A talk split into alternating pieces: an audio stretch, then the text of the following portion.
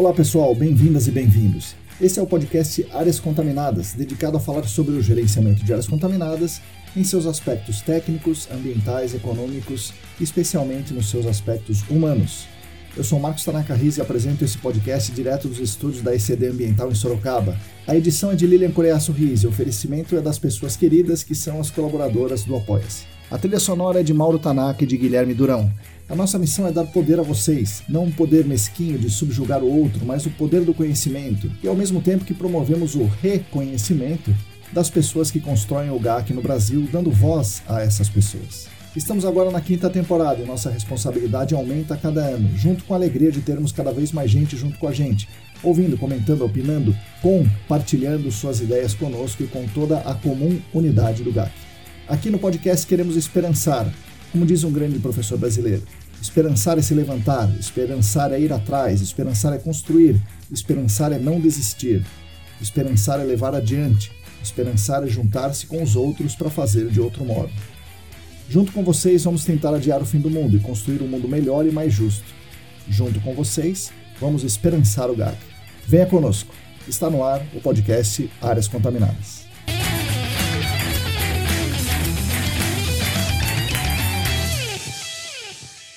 Olá, para todo mundo que está aí lavando a louça, limpando o rejunte dos banheiros, atualizando as playlists no Spotify, preparando o próximo DDS.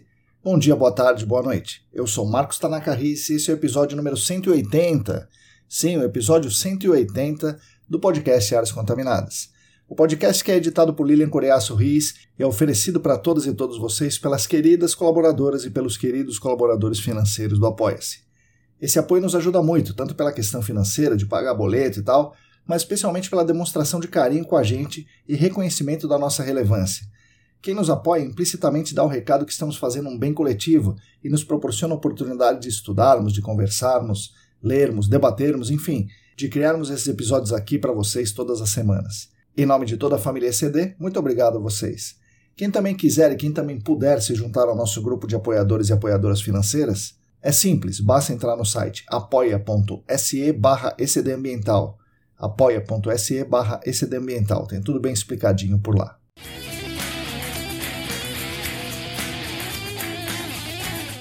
O podcast Áreas Contaminadas conta com quatro empresas patrocinadoras que nos dão uma belíssima ajuda financeira e nos enche de orgulho por serem empresas muito reconhecidas e muito renomadas no mercado do GAC, querendo unir as suas marcas ao nosso trabalho, mostrando que estamos no caminho certo, isso é fantástico.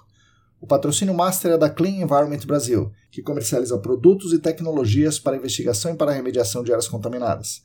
Acesse o site da Clean em www.clean.com.br. Os patrocinadores ouro são o Laboratório E-Consulting, a Vapor Solutions e a EBP Brasil. Agradecemos demais a essas quatro empresas.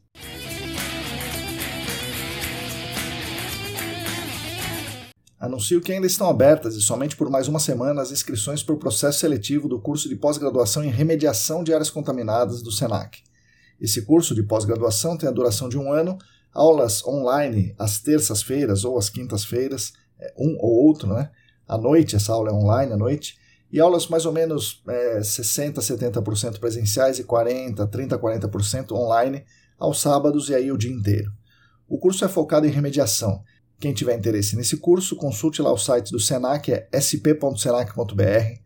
É meio difícil de achar, mas você vai lá e procura pós-graduação, área de meio ambiente, remediação de áreas contaminadas e vem estudar conosco ainda em 2024. E falando em cursos, a parceria Senac ESA está com inscrições abertas para alguns cursos em março e abril. Teremos um curso especial para pessoas de órgãos ambientais, que já tem mais de 400 pessoas inscritas, é um negócio muito legal. Tem um curso de Direito Ambiental especial para profissionais técnicos como nós, é, inscrições estão abertas. Um curso de screening vindo por aí, um curso de biorremediação, enfim, de muitas outras coisas. É, fiquem de olho nisso. As inscrições e informações estão no site da ESAS, aesas.com.br.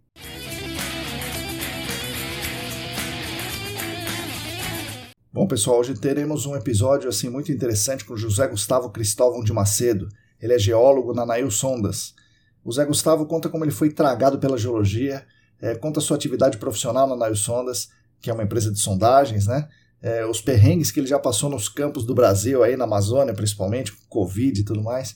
Fala sobre o CIGESP, CIGESP é o Sindicato dos Geólogos de São Paulo, e fala com muito carinho da sua ação individual para a divulgação de geociências, com uma espécie de missão, assim, uma missão que ele, que ele se auto-impôs, né? Muito interessante. Com certeza vocês vão gostar dessa conversa.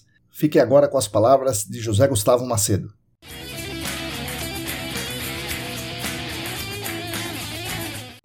Oi, pessoal, bom dia, boa tarde, boa noite. Hoje nós estamos aqui com mais um convidado ilustre, José Gustavo Macedo. José Gustavo, bom dia, boa tarde, boa noite. Bem-vindo novamente aqui ao podcast. Bom dia, boa tarde, boa noite, pessoal. Muito obrigado, Marcão. E vamos nessa. Zé Gustavo, você participou aqui com a gente do episódio 21, né? Naquele episódio 21, a gente fala que nós vamos mais fundo, né? Então tava você e a Luana que compartilham, compartilhavam e compartilham ainda né, de, de várias coincidências. Né, são geólogos formados na mesma faculdade, é, no mesmo ano, trabalham com sondagem, trabalhavam ainda, trabalham com sondagem e tal. Então, quem tiver. Faz tempo, né? Faz. Quem tiver interesse, então, eu vi a história completa do Zé Gustavo, está lá no episódio 21. Né? Mas é, Gustavo, dá um, dá um. refresca, assim, basicamente a memória das pessoas. Você é geólogo, né? Então conta aí, você é graduado lá na Unesp, Rio Claro. Conta essa história pra gente, por favor. É, eu sou, sou geólogo formado em Rio Claro, né? Em 2013. Fazem 10 anos agora, né? Pois é. Colei grau, tô ficando velho. Depois de um, de um tempo, acho que foi em 2019, eu entrei na, turma do GAC e fiz lá gerenciamento de áreas contaminadas e 10 anos trabalhando com investigação, né? Você tra trabalha, né, tem bastante experiência com sondagens, né? Por isso aquele episódio e você vai voltar a falar um pouco sobre isso aqui hoje, né? Sondagem de investigação, geotécnica e também ambiental. É, hoje você está na Nail Sonda, certo, Zé Gustavo? Isso, isso. Desde a metade de 2013, uhum. fiz meu primeiro estágio com, com sondagens SPTs e rotativas, né? Uhum no, na duplicação da, da rodovia Tamoios. Depois eu fui para o Rodoanel Norte, é. pedaço dele, né? Que não está concluído ainda. Da CPTM também tive alguns projetos, da, da linha Esmeralda, né? Que agora foi concedida, mas era lá para a Zona Sul. E aí depois eu entrei, fui trabalhar lá na, na região norte do país com hidrelétricas. Com parte do estudo de impacto ambiental que era feito, né? E o monitoramento ambiental. E aí eu tinha que instalar postos de monitoramento, tinha que fazer análise de água, de cisternas, é, balsas de ouro, que tinha que lá tinha muito, tem muita região de garimpo, né? Então é. tinha que ir lá fiscalizar as balsas, Ixi. Fazer é, meio que uma quantificar o quanto que a pessoa ia deixar de produzir de ouro para poder a, a hidrelétrica indenizar essa pessoa, porque ia alagar tudo. Uhum. E era, era essa correria lá. Eu fiquei, ao todo, fiquei seis meses morando no, na Amazônia. Nossa. Daí depois entrei na Sondas, né? Esse da Amazônia deve ter sido curioso, né? Deve ter sido interessante. Foi, foi. Foi, foi, bem legal e, e algumas vezes meio. Você, você vê muitas coisas assim. Mas assim, basicamente foi uma aventura e uma aventura boa. Então, profissionalmente é muito legal. Você está na, na Nail Sondas, né, Zé Gustavo? Conta um, um pouco da Nail Sondas. O que, que ela faz? Ela faz no nosso, no nosso meio aqui, é uma empresa de sondagem mecanizada que instala poço, coleta amostragem de solo, é, coleta amostras de solo, então direct push, rolo tal. Então, conta um pouco da Nail Sondas, o que ela faz na nossa área fora isso, quantas máquinas tem e o que fora da nossa área a Nail Sondas faz, que é muita coisa também. É, Bom, na nossa área, a gente faz as sondagens para investigação, né? Temos ao todo cinco rolos, quatro de esteira e uma de caminhão, justamente por causa da mobilidade. A esteira, querendo ou não, ela chega em alguns locais que o caminhão não chega. Uhum. O caminhão a gente usa para melhorar a parte de mobilização. Uhum. E, e aí a gente faz a parte de amostragem de solo, temos a caixa preta para utilizar também para ultravioleta, né? É a famosa caixa preta. Isso, isso. E... As que aparecem na aula do Senac, as fotos da aula do Senac. Ah, é, nossa, é, nossa, tá lá, a propaganda. É isso aí. E, e também a gente faz, instala postos de monitoramento, postos de vapor, subslab também. Então, gente, essa parte de investigação, a mão de obra para investigação da uhum. parte das sondagens, a gente faz tudo. E Além disso, na parte de investigação geotécnica, né, a gente uhum. tem cinco sondas rotativas, que faz a amostragem de rocha, né, solo e rocha, né, testemunho, para a gente tirar os parâmetros geotécnicos para alguma fundação, seja ela um edifício, um túnel, uma ponte, né? E também a parte da sondagem manual, do SPT, né, do uhum. ensaio de penetração, e também o trado manual, que a gente usa, acaba utilizando também no meio ambiente e no, na geotecnia também. Legal. Então, todo mundo lá na empresa, quem sabe mexer com quem é sondador de hollow, é sondador de rotativa, uhum. é sondador do manual. Entendi. Então, sempre tem essa, essa gradação ali na empresa. Legal. É, antes da gente contar os pormenores aí, conta uma história que é muito interessante de você lá na região norte do país, durante a pandemia. É, pa passou um perrengue interessante lá. Isso, é, a gente foi trabalhar lá na, na região lá do, de Santarém, né? É. Na, na, região norte, na divisa do Pará com o Amazonas, e foi bem na época da pandemia. Então, tava lá todo mundo usando máscara, Lembrando que Manaus, né, na pandemia, foi aquele pandemônio, né? Que... Isso, pandemônio, né? falta de oxigênio. E assim, você vai usar máscara lá, você tem que trocar de três em três minutos, porque uhum. você coloca a máscara, daqui a pouco você está todo suado. Então é. não tem, é muito difícil. Tava no auge, uhum. auge da pandemia mesmo, né? As pessoas no sem auge, oxigênio. Tava, tava falta de oxigênio em Manaus, né? Tudo. E tinha alguns, algum, algumas preocupações lá dentro da, da mineradora que a gente estava trabalhando, mas era difícil. Por exemplo, no refeitório, uhum. tinha lá a, o local lá na, na fila, você tinha marcaçãozinha. Uhum. Só que assim, às vezes você estava é, respeitando a pessoa da frente e atrás tinha uma pessoa que estava grudada com você. Às vezes você fala, pô, cara, dá uma distância aqui e tal, é. tal, distância, distância social, Isso. né? Que você falava para você de um, de um metro, né? Aí falou, ah, mas eu tô com fome, não sei o que. Eu falei, aí eu, eu mesmo falava, não, tá bom, então passa na minha frente, não tem problema, eu espero para comer um pouco. E aí, só que lá você tava com a máscara, mas você se servia com, mesma, com a mesma colher. Sim, sim. Então, não tinha, apesar de ter sempre o álcool em gel lá, mas a colher era a mesma. Uhum. Então todo mundo acabava pegando. E o refeitório ia comer, né? Daí na hora de comer tem que tirar a máscara, claro. Tirar a máscara, aí você, aí você tem. E aí é aquela coisa, a ventilação também não era. Exato. Tinha ar-condicionado, mas também Sim. ventilação ali no ambiente, todo mundo junto, sentado numa mesa, a gente até dava uma distância maior, mas querendo ou não, estava muito próximo. Uhum. E aí acabou que a primeira vez que foi, eu fui em setembro, é, e aí eu fiquei até o Natal. A primeira vez eu, eu fiquei um pouco resfriado lá, tudo, e aí eu fiquei com suspeita. Aí falaram, você vai ficar isolado, acho que foi cinco dias. Cinco dias numa balsa. numa balsa específica que era para o suspeito. balsa do... No meio do rio. Era no meio do rio mesmo, só que assim, o rio, por exemplo, vai, vamos supor, tem um quilômetro de. Pois os é. lados são largos, né? Tem um é. quilômetro de distância de uma margem para outra. Então, ficava. Uma balsa ficava a 100 metros é. da margem então o pessoal levava a gente de barco na balsa e ficava lá. E aí a gente ficava até vir fazer o teste. Ah, deu, deu negativo? Pode voltar, você não está infectado. Ah, deu positivo? Você vai sair daqui. Aí sim, nessa parte de quando você podia ter infecção, era mais controlado. Ah, você está infectado? Vou te mandar para outra balsa. Uhum. Aí que está o problema. Da segunda vez que eu peguei, eu estava até com um geólogo Flávio lá da. Flávio Remédio, remédio, remédio isso. É. Remédio, fiz o curso no GAC também. Foi. Ele era o, eu era o coordenador da, da sondagem e ele era o responsável pela, pela consultoria. Uhum. Então, a gente estava sempre junto e a gente estava sempre junto no carro, eu dirigindo ele do meu lado, tudo, pegamos junto. e, aí, beleza, né? Pegamos e tal. Aí eles falaram: oh, vocês dois estão infectados. É... Aí eu fui para a balsa dos infectados, e era no meio do rio também. Só que lá não tinha controle nenhum. Primeiro que o cara falava, ó, oh, seu quarto é esse aqui. É.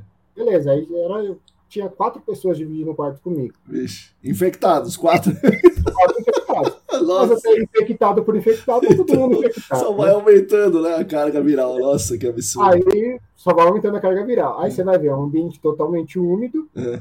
de madeira. Nossa. Aí já começa aí, né? Quente, E aí o ar, ah, tem ar-condicionado para ficar um pouquinho mais fresco. O ar-condicionado foi limpo quando? É, então, além da Covid, ainda tinha bactéria e fungo de monte, né? Então eu já tava, eu já tava com o meu sistema respiratório comprometido. Sim. E aí vinha todo esse ar-condicionado todo, todo sujo. Nossa. Aí eu tive problema lá.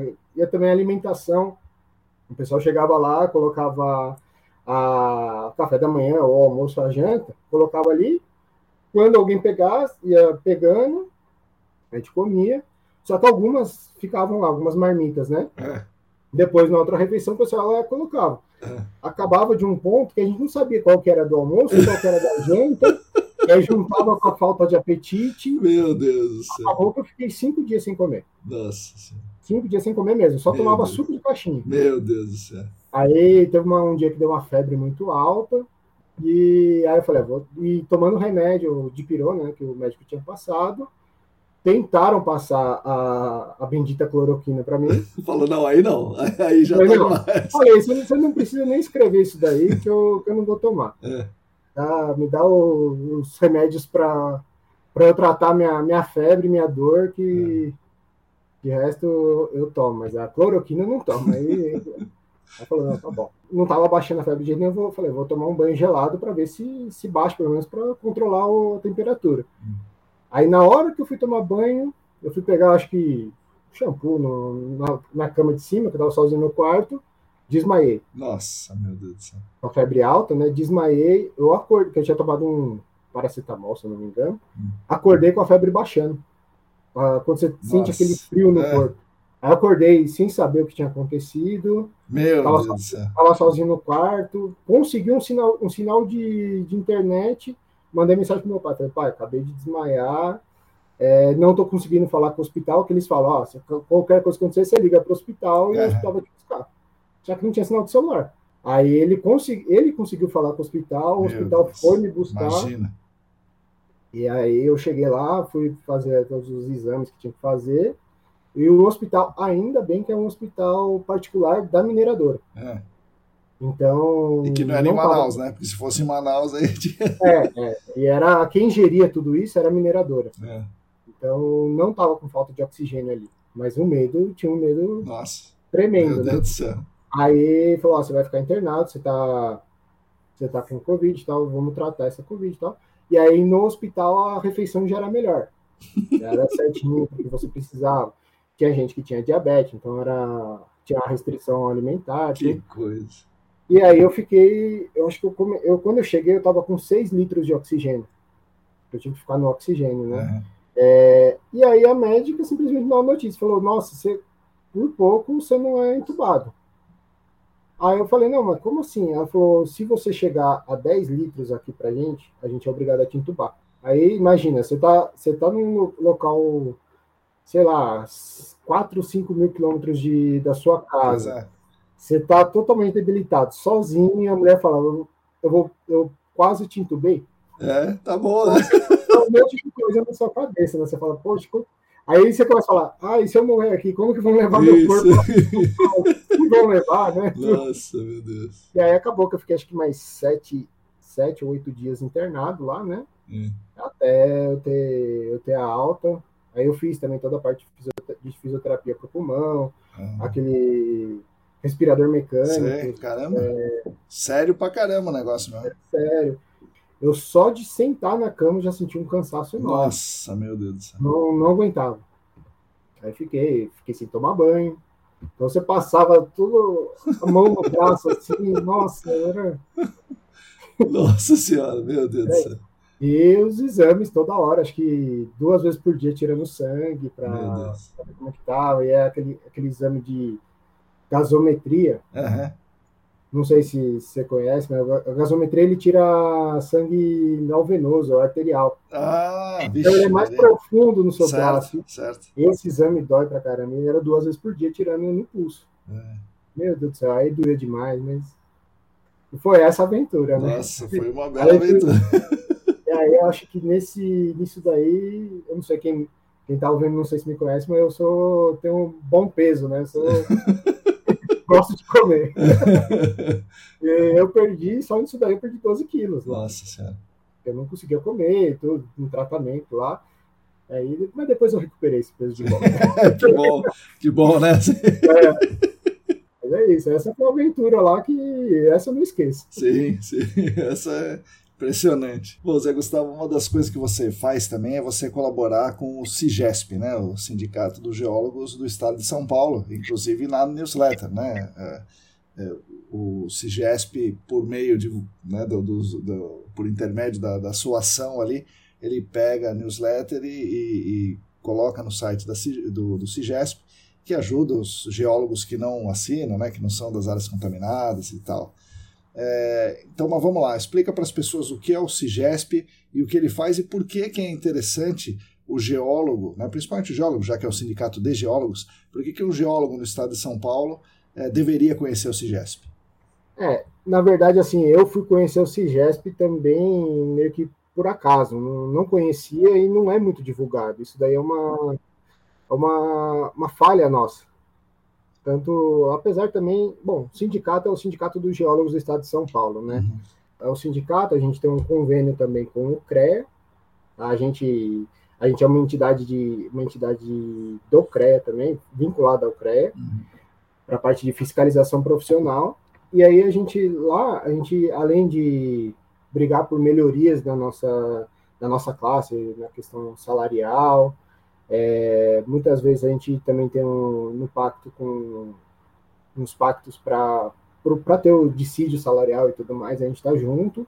A gente também desenvolve a parte profissional, o aprimoramento profissional do, do geólogo. Então, quem é filiado, a gente parte das ARTs que a gente emite, tá? o profissional geólogo precisa emitir RT, até na uhum. própria nos próprios relatórios de áreas contaminadas, Sim. tem que emitir um relatório, e lá, quando você vai emitir, você coloca lá o código da entidade de classe. O nosso código é o 69.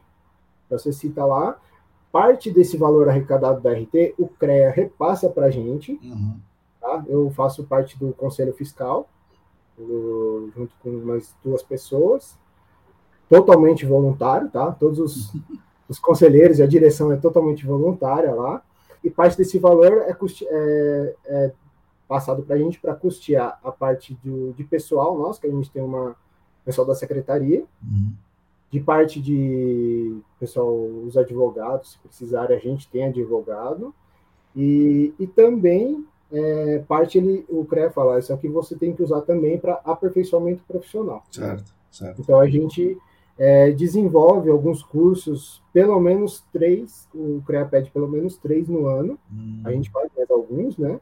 Os principais que a gente acaba fazendo é de perícia ambiental, se eu não me engano é a Adriana Seren, Serantola. Ah, tá. É, ela é advogada. O primeiro curso que eu fiz quando eu conheci o sindicato.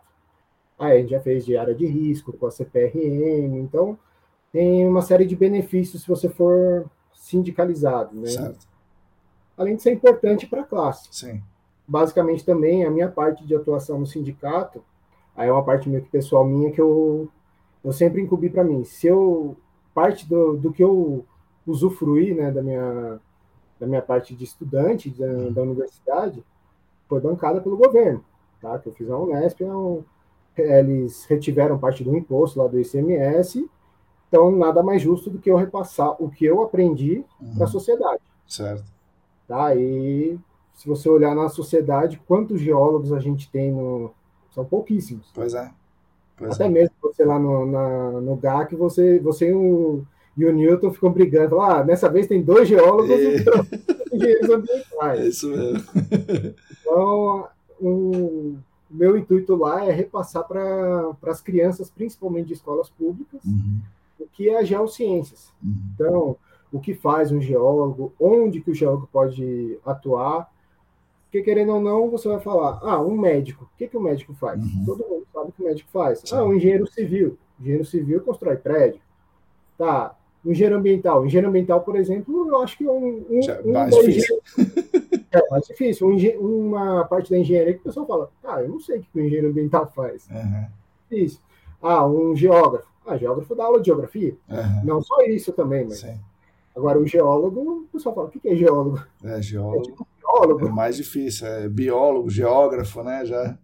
Aí, assim, aí eu vou lá, mostro, explico o planeta Terra, é, explico os continentes, explico que a Terra não é plana. importantíssimo Muito isso, né? bom.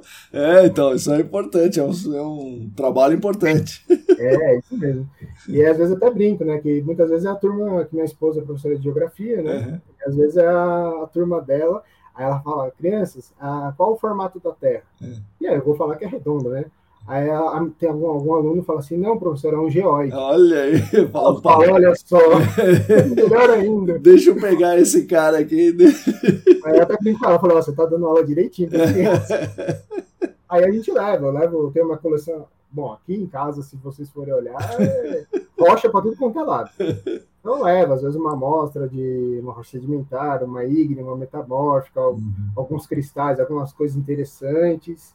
E você vê que a criançada fica maravilhada. Sim. E aí você vai falar onde que o geólogo atua, o que que existe. Aí você fala, ah, sabe o posto de gasolina que tem aquelas tampinhas amarelas, tudo. ah, vai muitas nessa vezes, também, é? Muitas vezes aqui é uma área contaminada, o geólogo pode atuar ali. É. Ah, sabe onde você tem a, a, mineração, aqueles buracos que o pessoal tira a terra lá para fazer o ferro, tudo.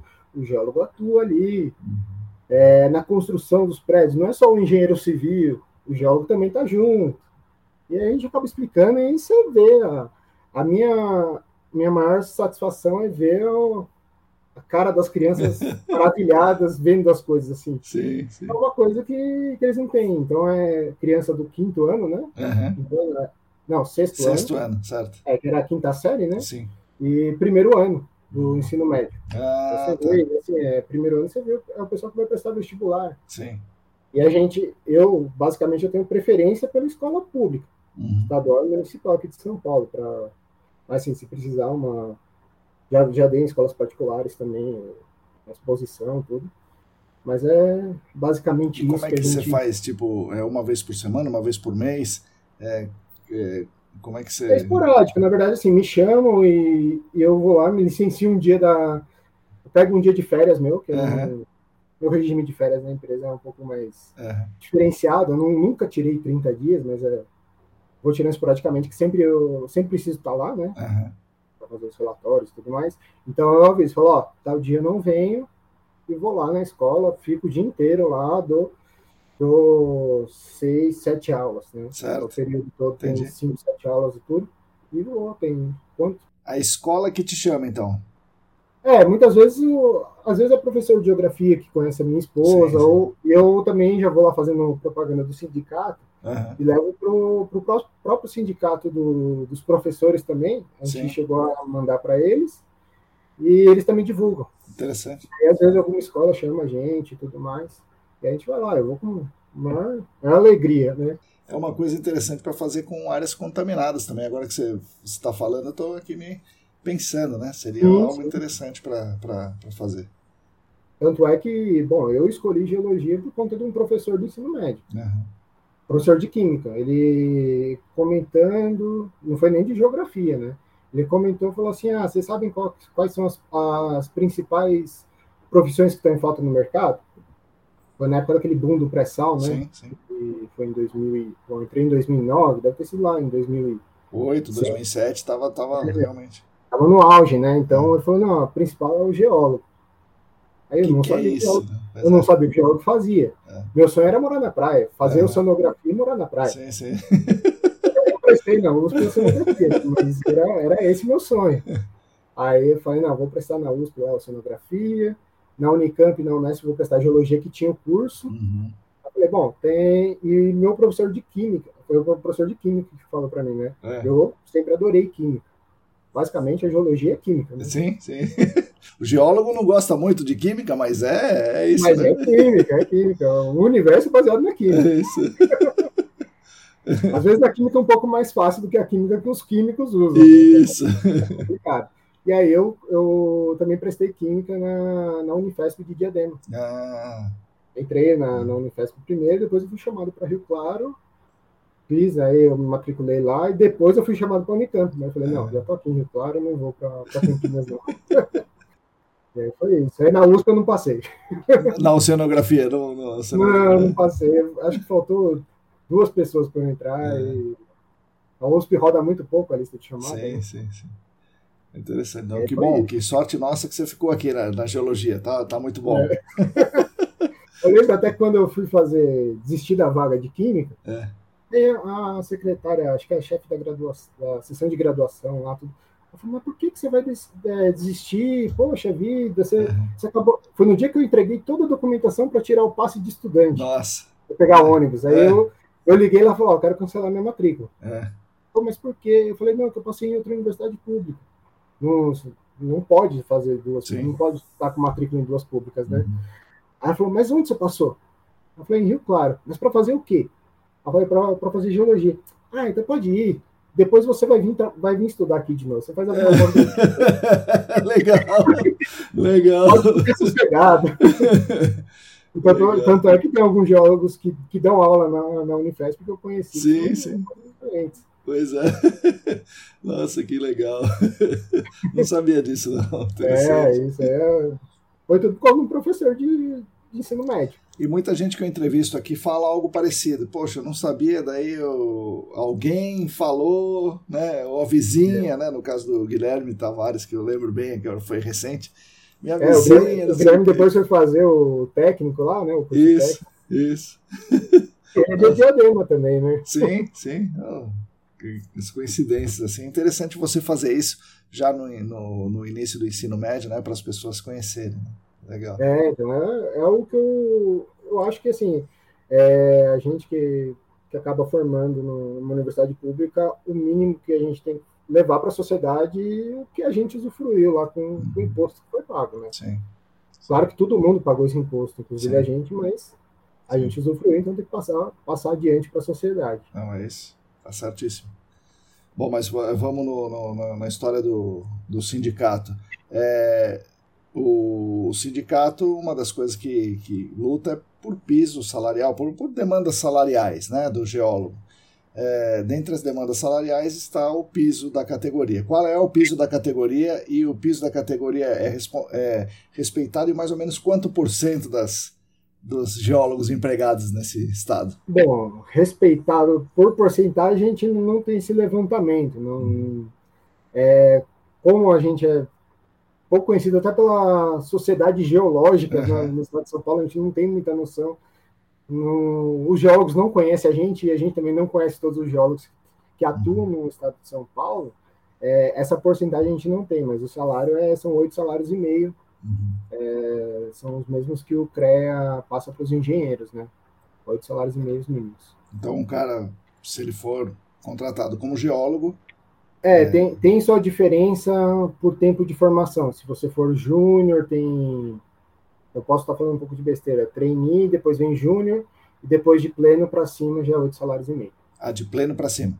Isso, isso. Ah, oito salários. Aí eu acho que pleno, júnior até dois anos de formado, depois você vira pleno, acho que a partir de 10 anos ou 15 anos você vira sênior. Uhum. Se, for, se for 10 anos, eu, eu entrei no sênior agora. Então, pois é.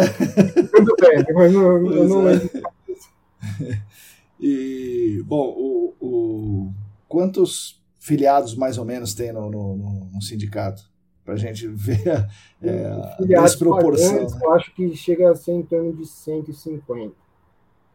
Se você é for olhar, né? é. muito, pouquíssimos. Um dos dos pagantes que acho que estão mais tempo é o próprio Álvaro. Aham, sim. Claro. Conhece muito bem. Ele claro. foi presidente do CIGESP por muito tempo, então. Sim. Mas são pouquíssimos. Da minha turma, eu acho que deve ter uns dois que, que contribuem com o CIGESP. Uhum. Eu brigo com a minha turma bastante. Né? Pô, gente, é mas é, não é todo mundo que é sindicalizado. Infelizmente o sindicato ficou mal visto, né, nos últimos anos aqui, né, no, no Brasil. É, até, até, mesmo na, na questão lá que eu estava falando dos cursos para pra, as escolas, né, é. as particulares não, muitas vezes eles são contra. É, fala e, do sindicato, ah, não. Não, ele falou aqui, ó, vão, vão, vão, vão instruir meus alunos a, a fazer greve. É. é totalmente contrário, né? Passar, passar adiante o que a gente sabe, né? Mas, muitas vezes a escola particular prefere não, não se meter nisso. Sim. Se eu fosse provavelmente como profissional sem falar do CIGESP, é. talvez ia me chamar. Sim. Ah, daí, oh, vem aqui tal, por é, favor. Aqui, né? tal, profissional e tudo mais. Isso. Não, entendi.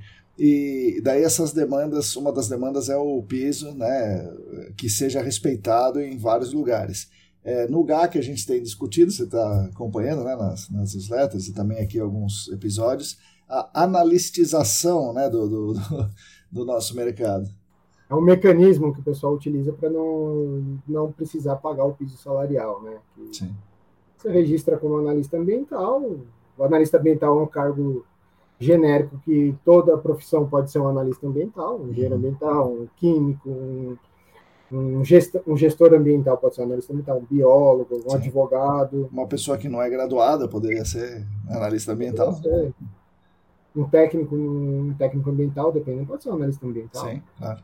Não desmerecendo nenhuma dessas profissões, são totalmente Sim. importantes. Poderia muito bem ser um químico 1, químico 2, geólogo, engenheiro, é, dessa forma. É. Como deveriam ser, que Sim. os químicos têm lá sua, seu conselho de classe, os advogados também têm seu, sua ordem, né, que é um pouco diferente, mas tem lá sua, seu tipo de associação, né? Uhum. Então, no meu ver, todos teriam que ser respeitados do, do, que foi, do que estudaram, né? Sim. No, eu estu, por exemplo, você estudou engenharia ambiental, você estudou para ser um engenheiro ambiental, Sim. eu estudei para ser um geólogo. Sim. Não para ser analista, né? Não teria estudado, sei lá, não sei como seria um curso de analista Sim. ambiental. pois é. pois é. E de, dentro do GAC, você conhece pessoas que fazem parte do sindicato?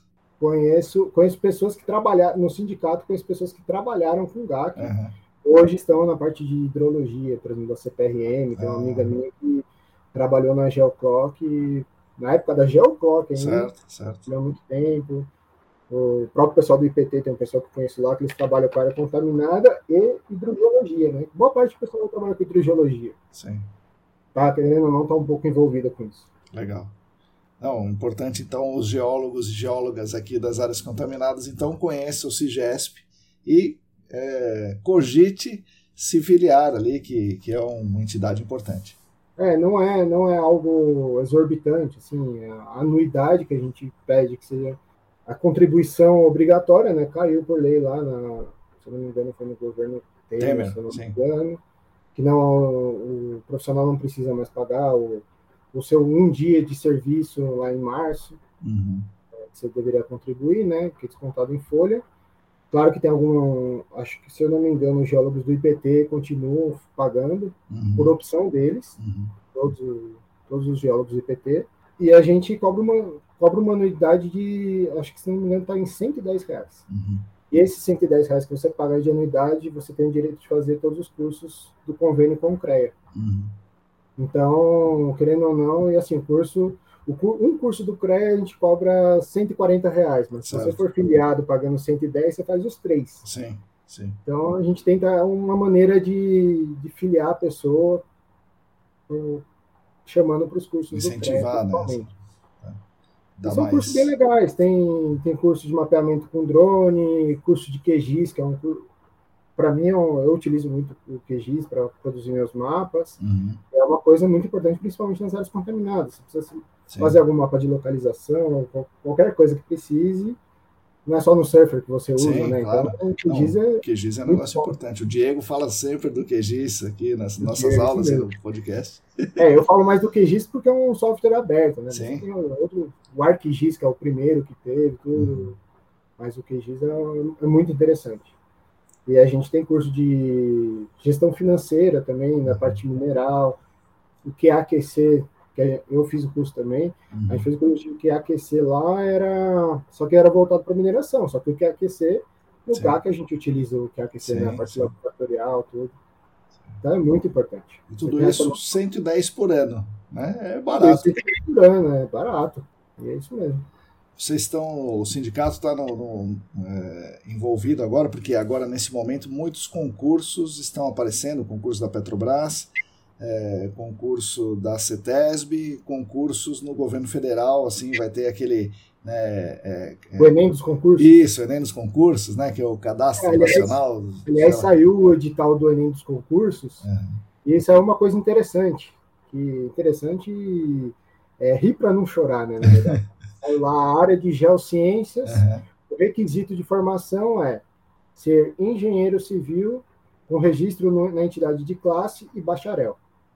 Engenheiro civil para geociências. Não está falando de geólogo, é... não está falando de um geógrafo, um geofísico, está falando só engenheiro só civil. Engenheiro civil. É, essa daí é uma coisa que a gente já até pediu ao auxílio do CREA, que o CREA é. serve para fiscalizar tanto o profissional quanto qualquer obra que tiver, qualquer qualquer atuação relacionada à atuação da engenharia, engenharia, uhum. agronomia e geociências. Uhum.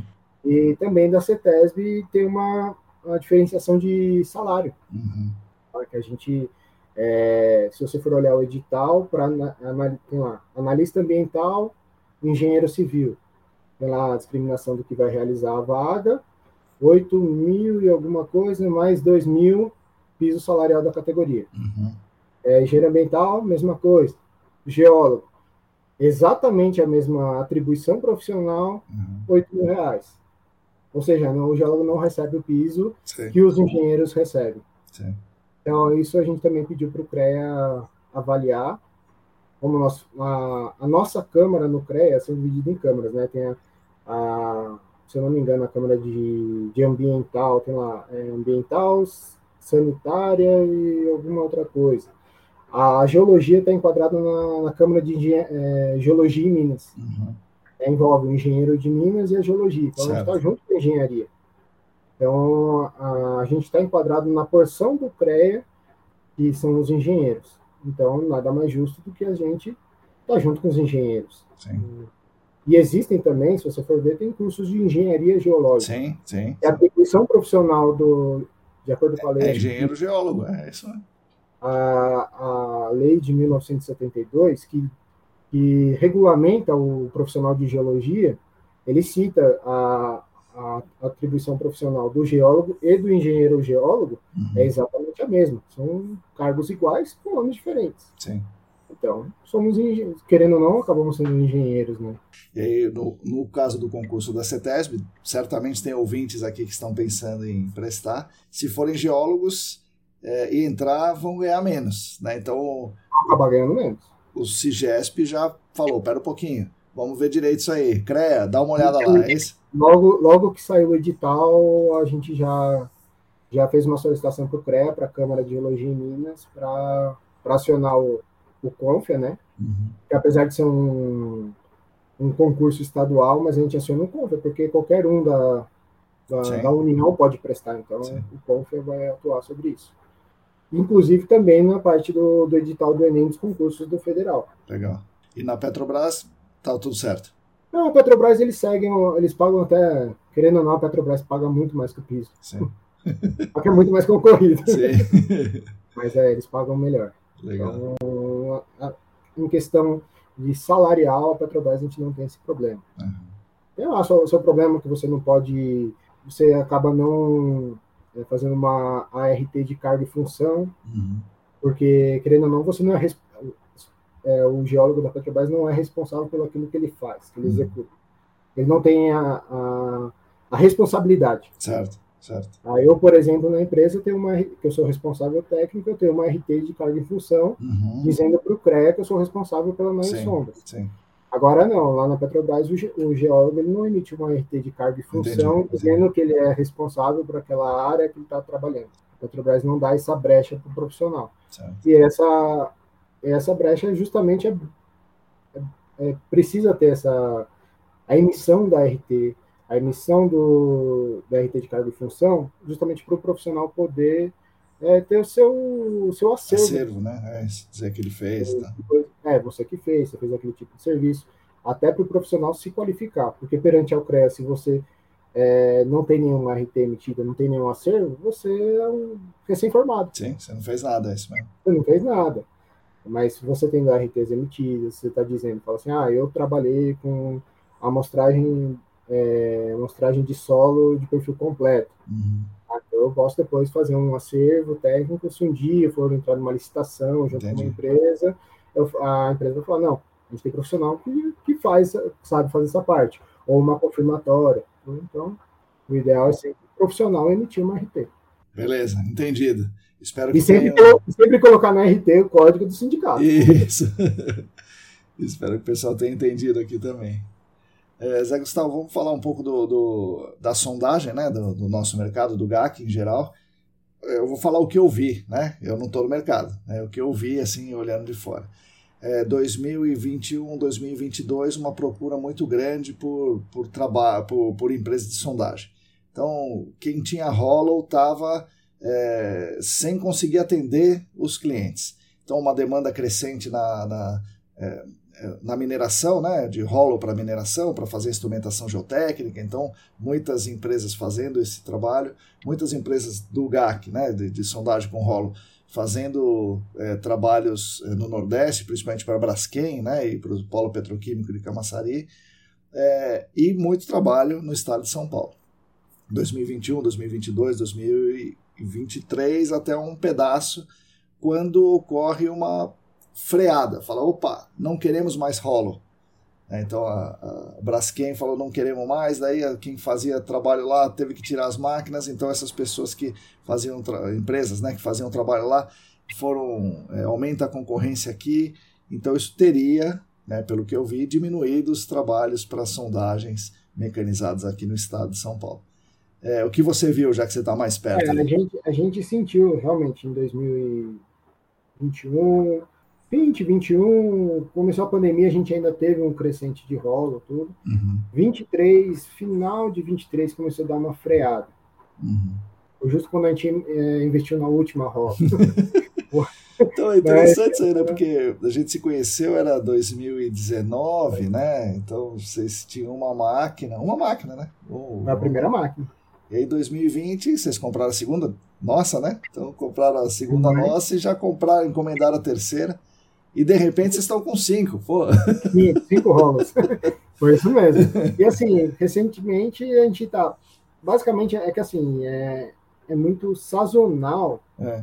Sazonal não com uma periodicidade, mas assim, quando tá pra gente lá, quando tá muito, muita coisa ambiental rolando, as máquinas estão todas trabalhando, aí quando tem essa queda, querendo ou não, a gente sente que a parte de geotecnia dá uma, uma levantada uhum. e acaba uma equilibrando a outra, mas uhum. agora mesmo a, as rolas, o trado manual deu uma, uma queda muito grande. Desde quando, mais ou menos? Ah, foi, eu, eu diria, outubro do ano passado. Certo, outubro de 23, nós estamos gravando isso no meio de janeiro de 24, tá embaixo então. Tá embaixo, tá embaixo. Tá, tá com um serviço de rola no, no momento. E, e na geotecnia a gente está com máquinas trabalhando a todo vapor também. Sim.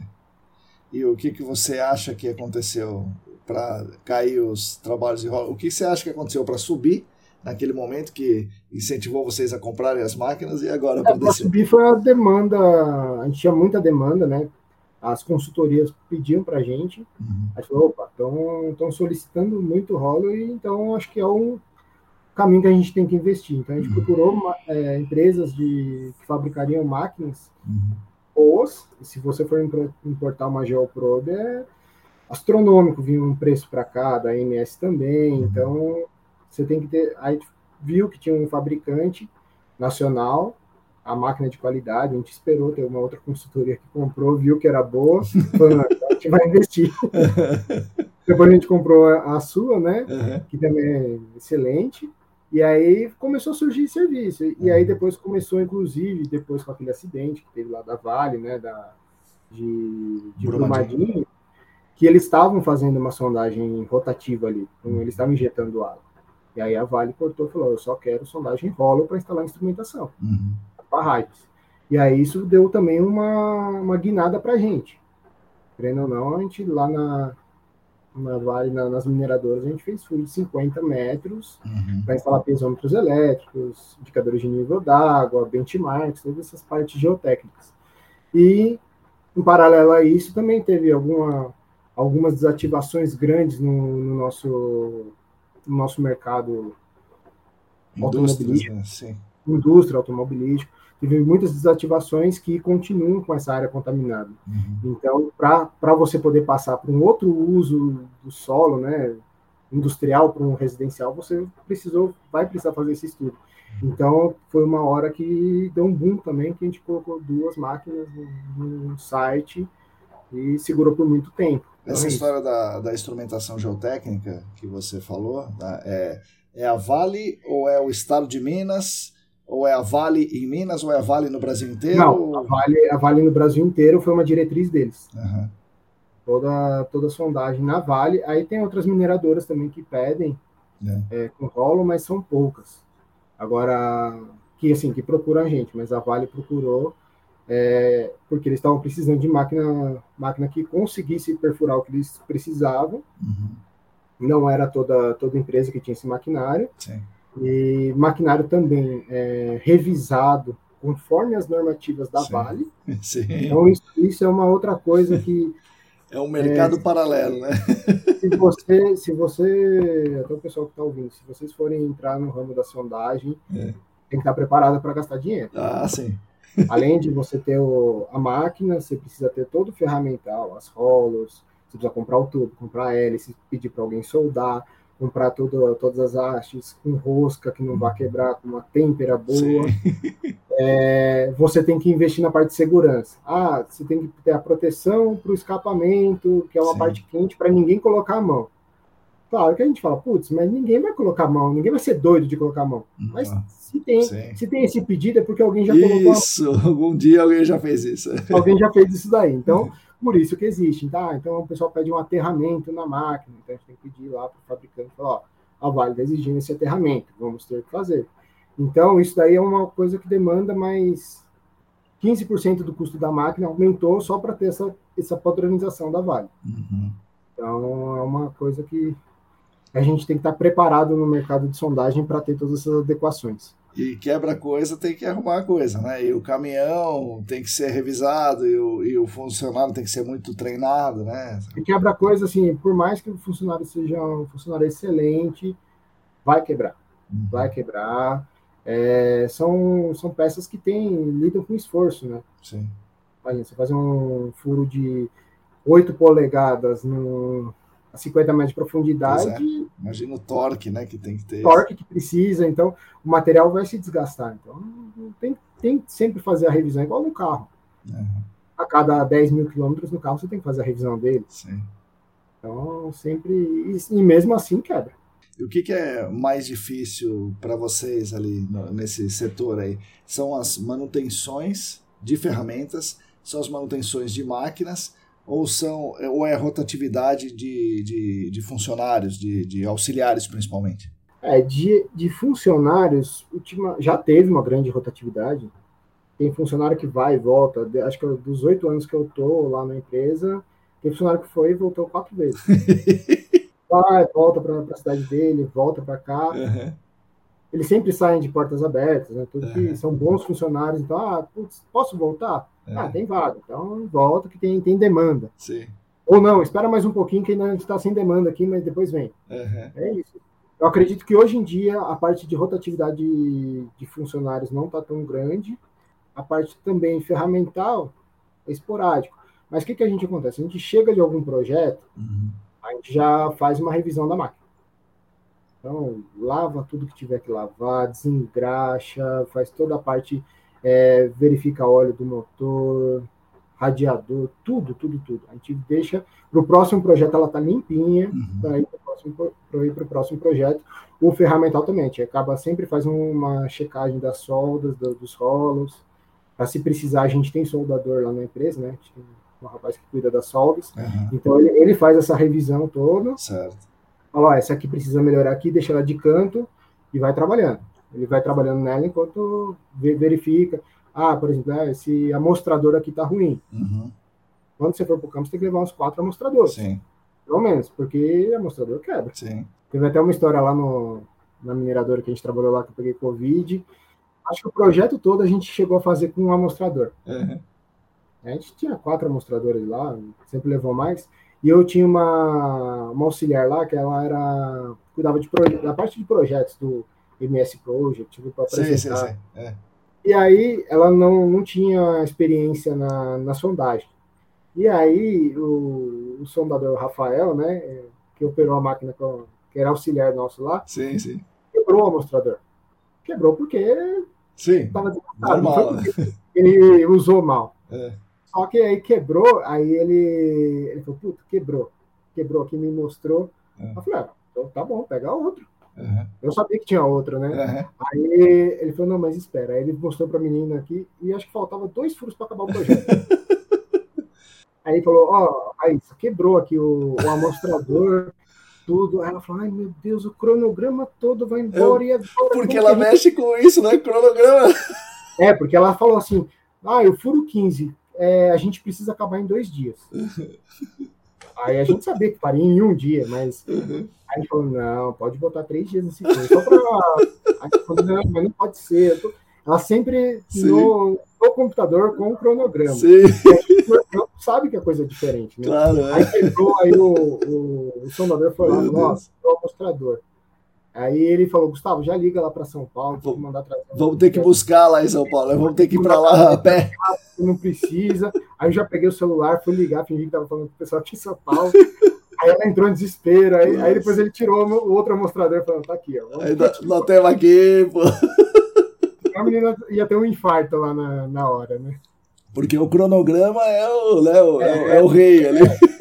Nas reuniões a gente tem que respeitar o cronograma, porque ah, o diretor da mineradora está em cima. Sim, sim. Na verdade, ele estava em cima porque o órgão ambiental estava em cima sim, dele. Sim. No caso lá era o IBAMA, né? Então... é uma loucura, né? Fazer o trabalho não, não importa muito, importa é o cronograma, né? Esse é cronograma, aí, aí, foi essa. Quebrou o material, e a gente é. sabe, até não. Eu acho que foi na última aula do Senac lá, a gente tá fazendo a prática de com dual tube lá, o Charles quebrou a rosca da. Ah, sim, é verdade, é do alto lá. E aí foi a gente falou, ó, pessoal, as Isso. coisas quebram no campo, Isso. não é? é bom assim, é uma... aí foi bom, foi bom que quebrou, né? Sim, pois é. Ver quebrando. Bom, mas mostrou que as coisas. Ver ele tirando, né? Ver, é, ver tudo isso também faz parte da aula, né? Isso mesmo. É isso mesmo. Então, sempre tem que ter essa manutenção, essa, essa cultura de manutenção tem que sempre ter. Sim e, e de levar mais, né? Porque imagina, você vai lá para Santarém e você leva um amostrador, seria né, um absurdo, né? Fazer uma é, coisa dessa. Às vezes mesmo eu vou para o campo com o pessoal, é que às vezes aqui, na, na própria zona leste de São Paulo, tá perto, de carro você vai e busca qualquer coisa. É. Ah, quebrou o amostrador, ou esqueci uma peça do tripé. Meu Deus. Aí a gente fala, pô, você não, não viu isso daí? Você tinha que ter uhum. visto tal. Mas a gente vai lá e pega, né? Tá perto. Sim mas muitas vezes não dá, né?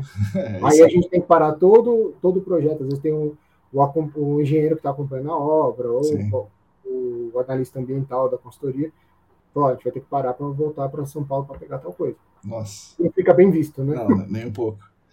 E você falou duas coisas também que, que me lembraram de outras aqui é, vocês chegam num projeto, vocês têm um galpão ali, têm uma oficina e, e fazem uma revisão na máquina e nas ferramentas. É, no mínimo, limpam tudo né, antes de ir para o próximo. Eu já vi empresa de, de sondagem, Zé Gustavo, chegar no campo com as hollows sujas do campo anterior. Não, isso aí não acontece.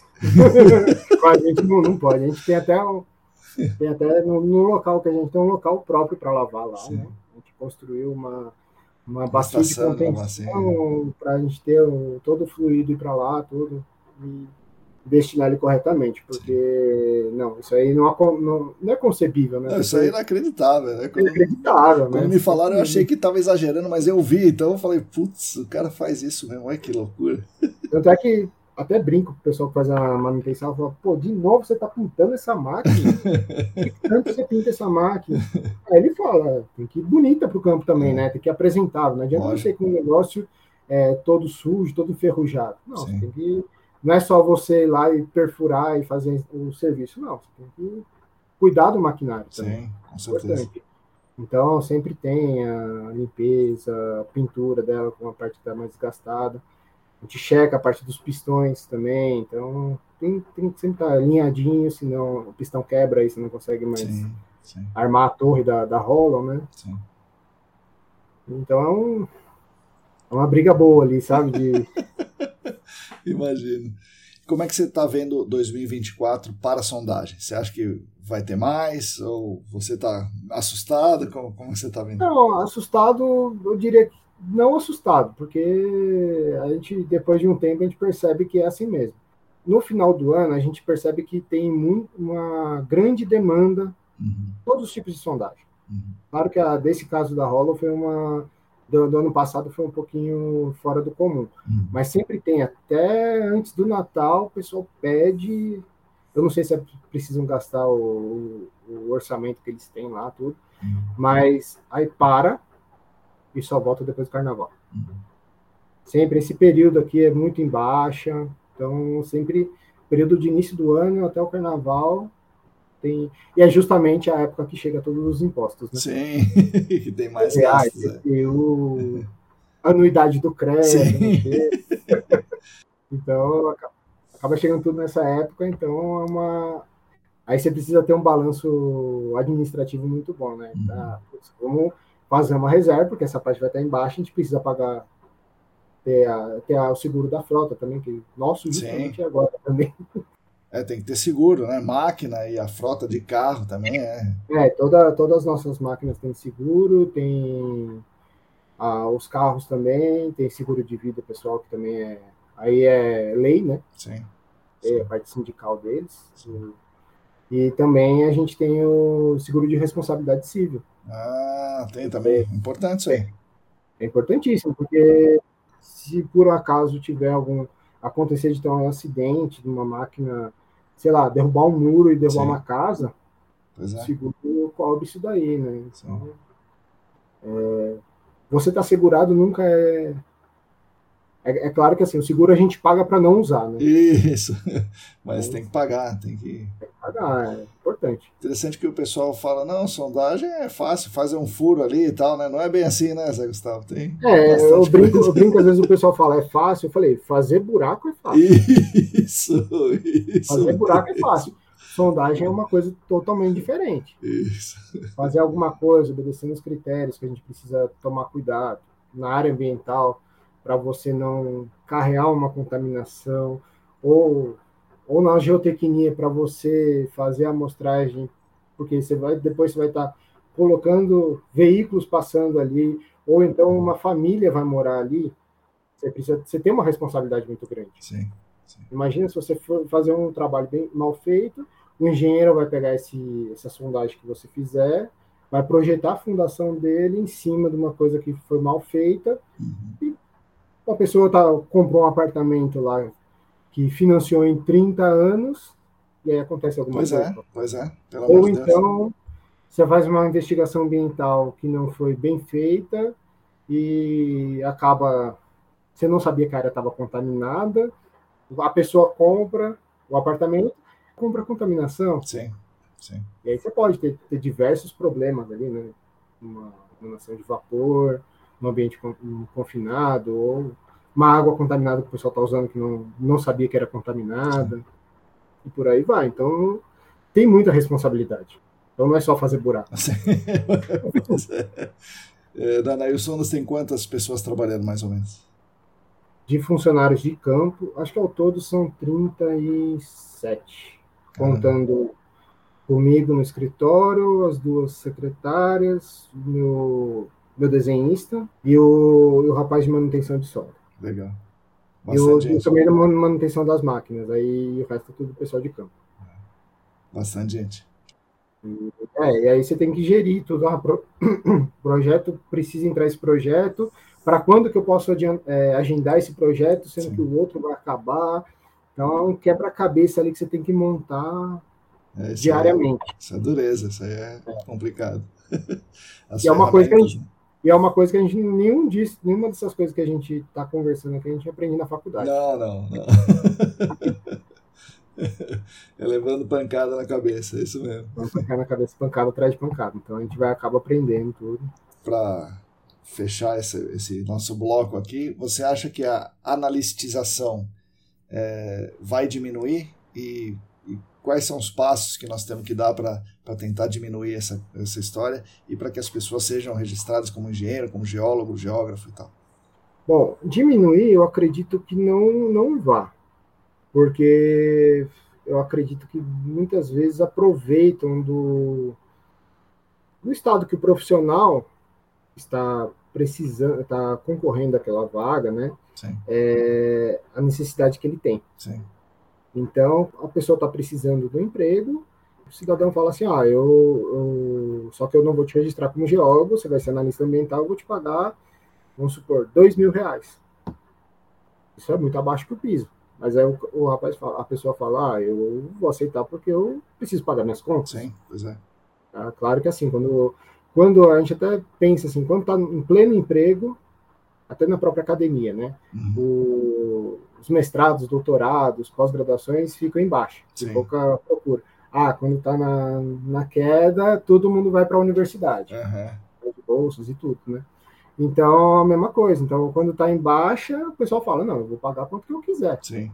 Então, eu vou registrar tudo no analista. Sim. Ah, não, agora está tá em alto mercado, eu preciso daquele profissional. Sim. Aí, aí é a hora do, do profissional barganhar uhum. com, com, a empresa, né? Falar, uhum. não, tá bom, mas eu quero fazer registrado como geólogo com piso, piso salarial. Uhum.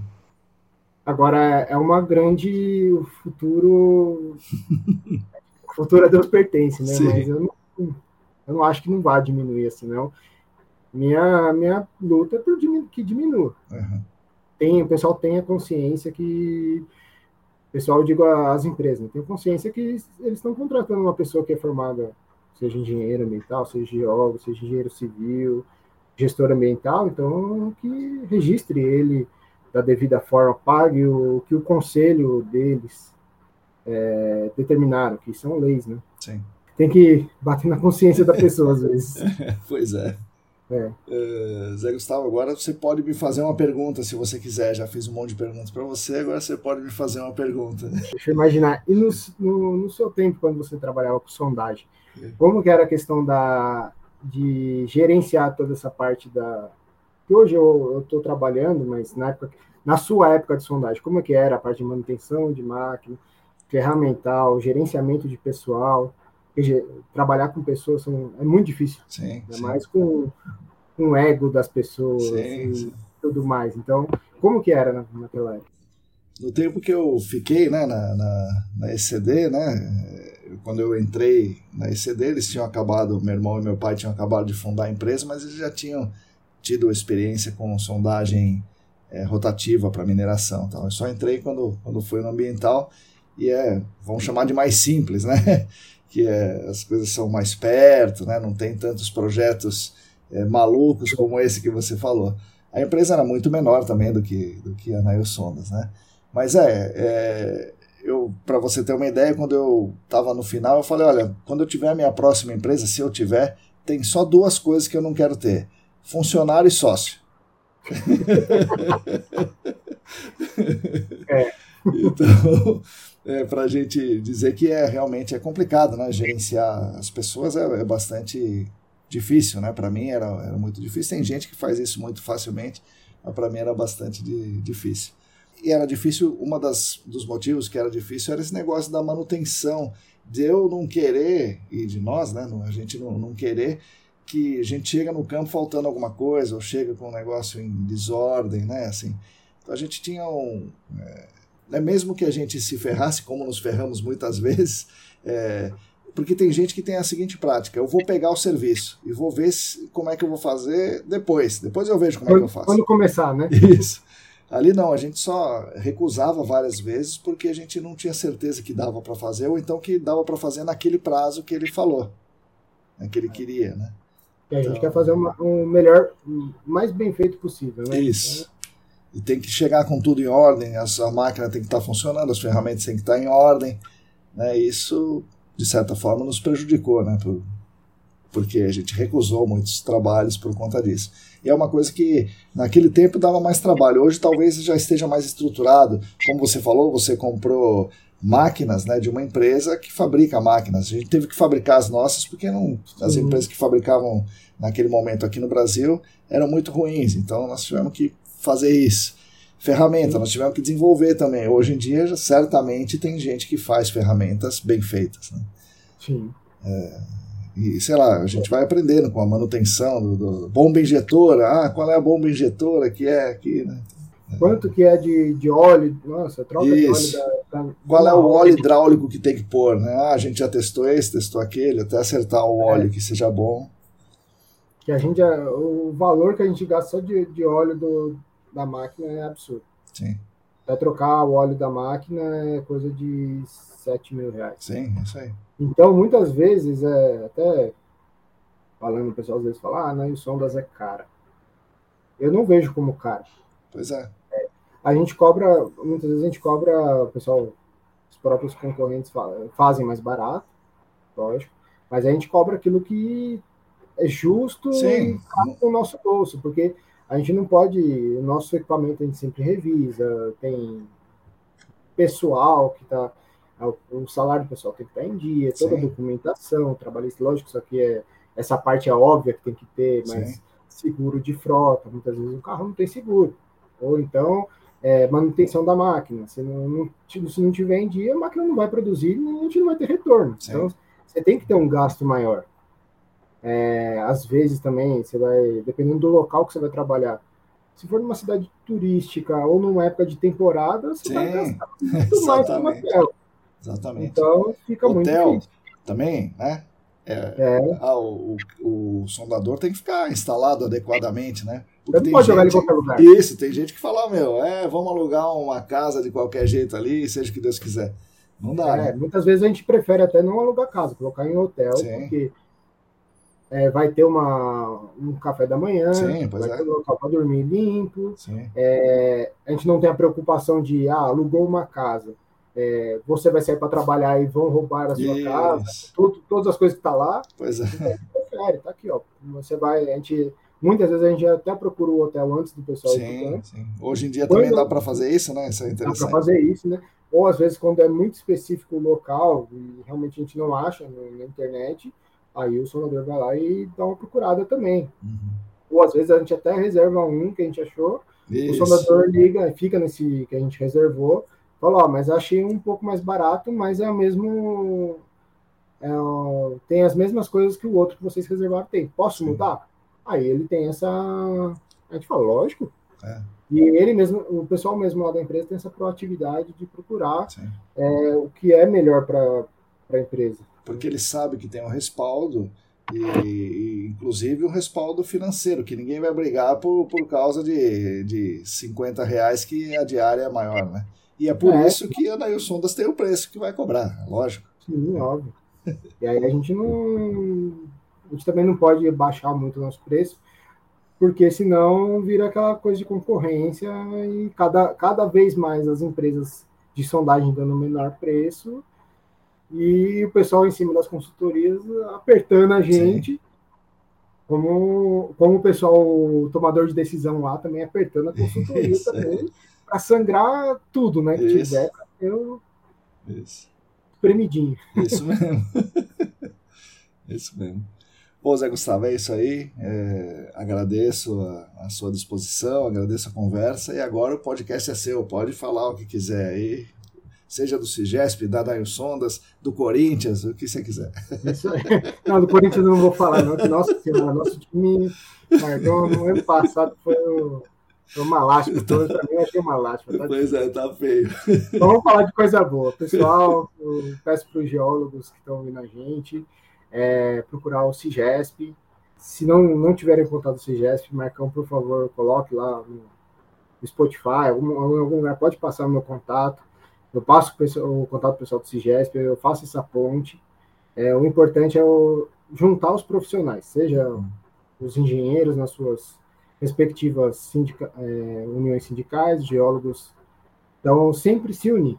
E, e também, bom, Nós Sondas está aberta, se alguém quiser olhar alguma sondagem, como ela é feita, se precisar também pode me procurar. Legal. Contratar a gente também, então a gente está totalmente aberto. E se tiver que me procurar para qualquer coisa, até para trocar alguma ideia, também. E já aconteceu bastante vezes, né, Zé Gustavo? Você é um cara entusiasmado pela geologia e muitas vezes aconteceu já da pessoa Ah, trocar várias- ideia com você. Várias vezes tem alguém que vai perguntar, falar, ah, posso ver como que funciona a sondagem? Uhum. Ó, tem uma sondagem aqui num terreno aqui, em, aqui na Jacupêssego, aqui na Zona Leste. Uhum. Você consegue vir? Ah, vamos lá. A gente vai lá e olha a sondagem como é feita. ou ajuda a descrever, como várias vezes a nossa amiga Luana. Isso. A Luana eu converso acho que quase todo dia com ela, trocando ideia de como de rocha, solo, o que, que você acha que é. Vários debates, né, sobre, sobre as descrições e tal. Debate, isso mesmo. Bom, obrigado então, Zé Gustavo. Nos vemos por aí no mundo da sondagem. Muito obrigado, Marcão. Abraço.